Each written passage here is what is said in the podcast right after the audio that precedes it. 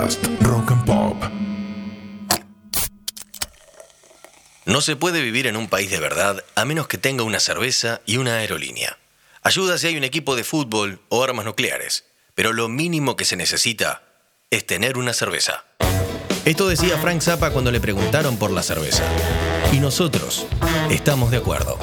Bienvenido. Esto es Modo Birra. I noticed even the crickets were acting weird up here, and so I figured I might just drink a little beer. I said, Give me some of that, what you're sucking on. But there was no reply, cause she was gone. Where's those titties I like so well? And my goddamn beer is what I started to yell. Then I heard this noise like a crunch twig. Then up jumped the devil, Comenzamos el capítulo de hoy con Frank Zappa. Sonaba Titis and Beer del disco Zappa in New York de 1977. Hacemos modo birra, Agustín Bacá en la producción, Nicolás Greenberg en los controles y en la edición Bruno Dulbeco. Quien les habla, el negro Rossi. Abrí tu birra, destapa los oídos y acompáñanos. En la Argentina y en el mundo, durante muchísimos años, a la hora de pedir una birra en la barra, en un restaurante o donde sea, la frase siempre fue, Mozo, una cerveza. El tema es el siguiente, ¿solo hay una cerveza? ¿Son todas las birras iguales? La respuesta es muy simple. No. Las cervezas se dividen en dos grandes grupos según su proceso de fermentación. Proceso bioquímico por el que una sustancia orgánica se transforma en otra, generalmente más simple, por la acción de un fermento. Pueden ser ales o lagers. Las lager, originalmente escuela alemana, son las que fermentan a baja temperatura y por más tiempo. De hecho, en alemán la palabra lagerung significa almacenamiento. Estas son las preferidas de las industriales. Mientras que las ales son cervezas que fermentan a temperaturas más altas y en menos tiempo. Clásico de países nórdicos y sajones, donde la palabra para decir cerveza justamente es ale, con una O tachada, rarísimo. De acá salen casi todas las birras nuevas que conoces hoy. Dentro de estos dos grandes grupos se clasifican todos los estilos de cerveza que existen. ¿Qué es un estilo de cerveza? Vendría a ser algo así como la cepa en el vino. Bueno, justamente tal como pasó con el vino, hubo una época en donde solo podíamos pedir por color, tinto o blanco, ¿no? Ahora sabemos que hay Malbec, Cabernet, Syrah, Pinot, Torrontés y un montón más. Con la cerveza pasó lo mismo. Desde siempre hubo estilos, formas diferentes de hacer cerveza, pero la costumbre simplista, principalmente por el marketing de la industria, hizo que las distinguiéramos como rubias, rojas y negras. Y lo lamento mucho, ¿eh? Pero esto no es correcto. El color de la cerveza no nos dice mucho, solamente el nivel de tueste que se le ha dado a la malta. Así que rubia, roja y negra Soy un amor. Quiero tomar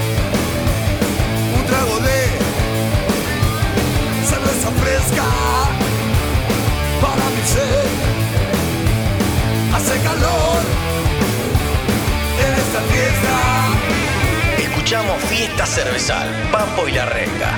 Temazo del disco Papo y Amigos, pero que originalmente está en el álbum Papos Blues, volumen 4, editado en 1973. Ahora bien, vayamos a los estilos. No hay algo así como el primer estilo o el estilo originario, sino que según cada región y según los ingredientes y procesos que se usaron para hacer la cerveza, fueron apareciendo diferentes recetas. Sí, recetas, porque esto es lo mismo, es como cocinar. En un comienzo todas las cervezas eran ales y tras la ingeniería alemana aparecieron las lagers, que las desbancaron para convertirse en las cervezas de mayor producción y distribución del mundo. Sin embargo, para la década del 70 hubo un renacer de la cultura cervecera. El interés por la bebida y por la fabricación de manera casera, o homebrew, principalmente surgió en los Estados Unidos. El almacén Varsovia te tira la posta. Hoy se cree que hay aproximadamente unos 150 estilos de cerveza en el mundo, pero la verdad es que nadie lo sabe con certeza. Lo que sí hay es tiempo para probarlas todas. Arroba almacén Varsovia. Búscalos en Instagram.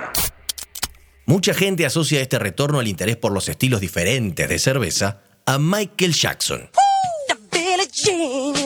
No, a este Michael Jackson no. A este. My name really is Michael Jackson, but I don't sing and I don't drink Pepsi. I drink beer. That's what I do for a living. El Michael Jackson Birrero era un periodista, crítico y escritor inglés que se dedicó a viajar por el mundo probando y haciendo reseñas de todas las cervezas del mercado en cada país.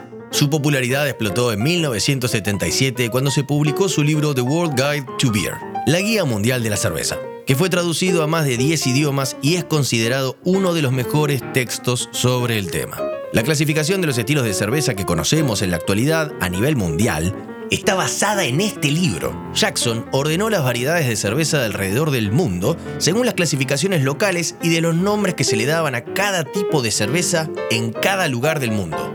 Además, escribió otros 15 libros, publicó notas en decenas de revistas y diarios y tuvo su propio programa de televisión en los 90, The Beer Hunter, el cazador de cervezas. Fue en Discovery Channel que le dio reconocimiento y popularidad. Si te interesa profundizar conocimientos en el mundo de la birra, esta es una gran fuente a la que acudir.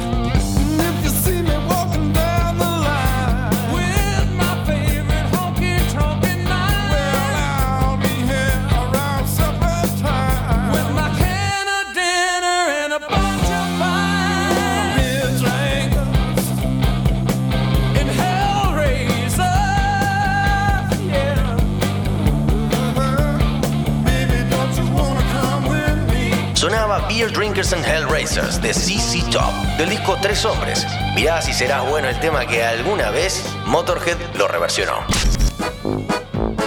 Birras con estilo e historia propia. Empecemos por la más famosa hoy en día, la IPA.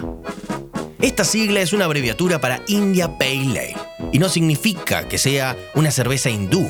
No, señor. Este estilo nació en Inglaterra en 1780 aproximadamente. El imperio británico tenía colonia en la India y en un montón de lugares más. Como allá las temperaturas eran muy altas, no daba para elaborar cerveza, entonces decidieron enviarla en barco desde Inglaterra. Pero claro, tenían que hacer una cerveza que aguantara seis meses, que era lo que duraba el viaje en barco. Es por eso que mandaron a hacer una cerveza especialmente diseñada, añejada con mucho alcohol y cargada de lúpulos, que funcionaban como conservantes. El viaje fue exitoso, ya que la birra gustó y a partir de ahí la empezaron a imitar para el mercado local, aunque con el tiempo la birra se dejó de fabricar. Hasta que en 1970, con este rebrote cervecero del que te hablaba, iniciado en los Estados Unidos, los fabricantes retomaron la receta y le agregaron más alcohol y más lúpulos, típico de americano. El resultado, lo que hoy todos conocemos. Dato Varsovia. El boom artesanal que nació en los Estados Unidos tuvo como bandera a la CIPA por el aporte de los lúpulos americanos, que además de darle amargor a las cervezas, le dieron notas entre terrosas, cítricas, frutadas, florales o herbales. En Argentina tenemos lúpulos propios, señor. El más usado es el Cascade, de aroma cítrico y floral. Arroba Almacén Varsovia. Búscalos en Instagram. De la elaboración de IPAs se desprenden, por ejemplo, la West Coast IPA, una cerveza californiana muy amarga y aromática, y su contraparte es la famosa NEIPA, New England IPA, original de la costa este de los Estados Unidos, que lleva este nombre, Nueva Inglaterra, con unas características de sedosidad en boca, turbidez aportada por el agregado de avena y de trigo y un perfil más frutal. Parece un juguito alcohólico. La verdad que es un manjar. La Porter y la Stout son dos estilos de cerveza ligados a Inglaterra e Irlanda respectivamente, aunque como todos, en los 80 tuvieron su reversión americana. La Porter era una cerveza fuerte, alcohólica, de malta tostada y calórica que se inventó en 1722 en Londres. Se hizo muy famosa y fue muy tomada entre los trabajadores del mercado y del puerto, quienes justamente eran apodados así, los Porters. La Stout que significa robusto, nace en Irlanda como una alternativa para competirle a las cervezas inglesas de la mano del fabricante Arthur Guinness. ¿Te suena? De Dublín. Al principio se llamaba Extra Superior Porter, pero entre consumidores se popularizó como Porter Stout y tiempo al tiempo se ganó su propio nombre, como su fabricante, que también se convirtió en un emblema de este estilo. Dato Varsovia. La fábrica de Guinness en Irlanda recibe 1.7 millones de visitas al año La historia de la fábrica cuenta que Guinness consiguió el predio de 4 hectáreas por un contrato de alquiler a 9.000 años. ¿Saben cuánto pagó? El acuerdo era por 4.000 pesos argentinos de hoy por un año. Una ganga. Arroba Almacén Marsovia.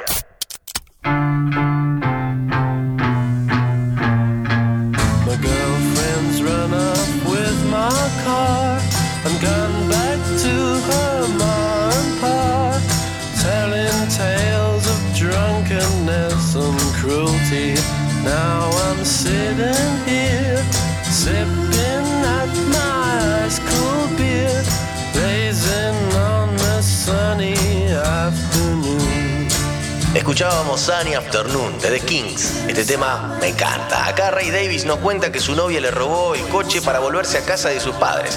Y él endulza la pena bebiendo una cervecita helada en una soleada tarde de domingo.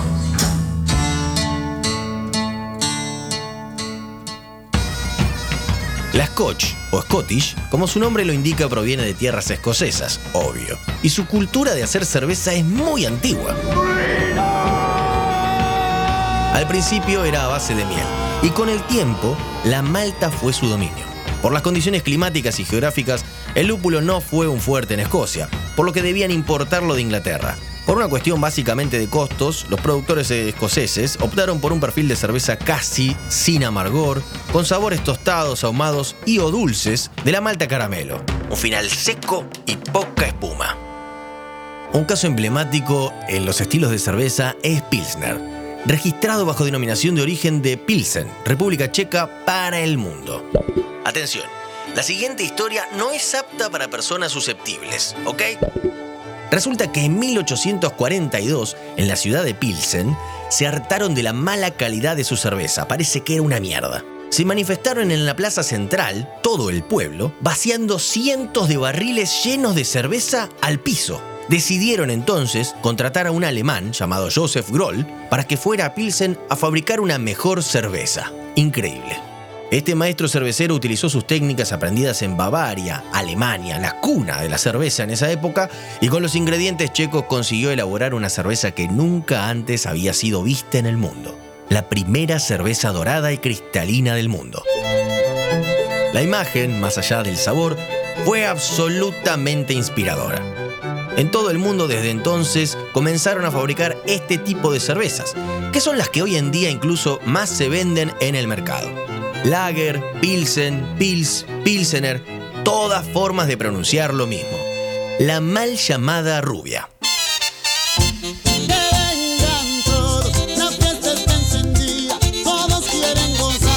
Bartender, una cerveza fría. Se apagan las luces, la música sube, ese coro. Se apagan las luces.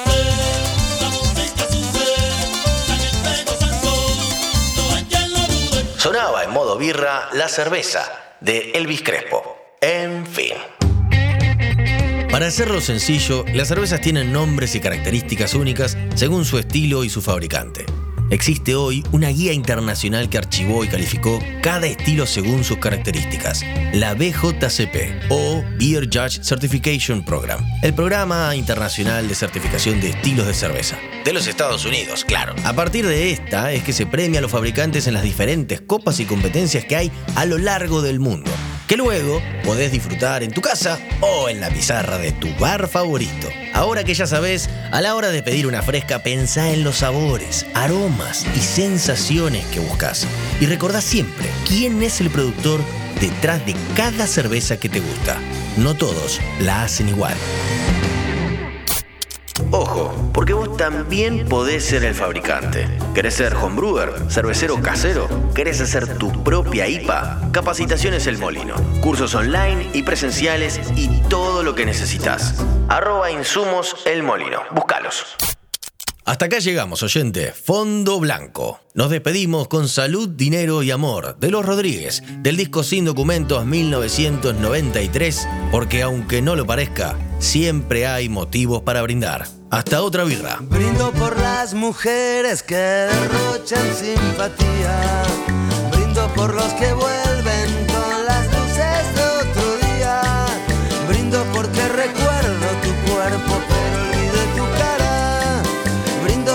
天妒。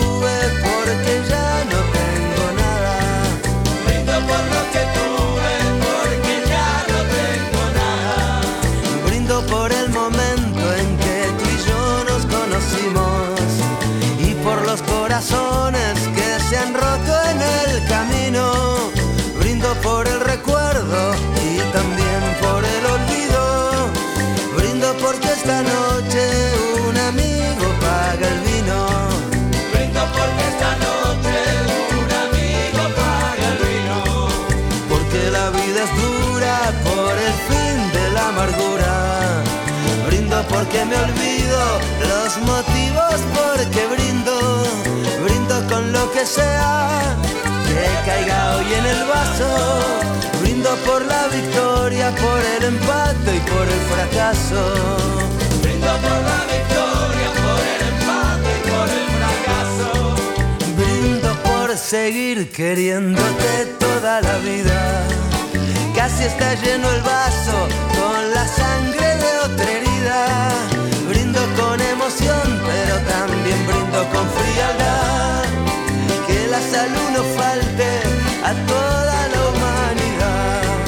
Que la salud no falte a toda la humanidad.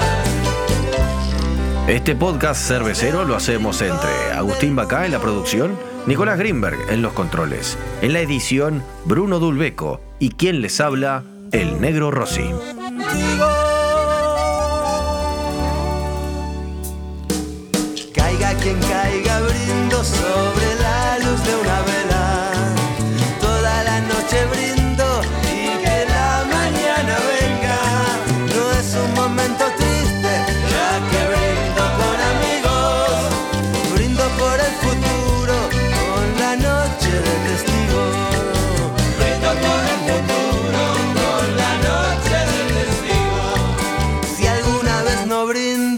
siquiera por tonterías.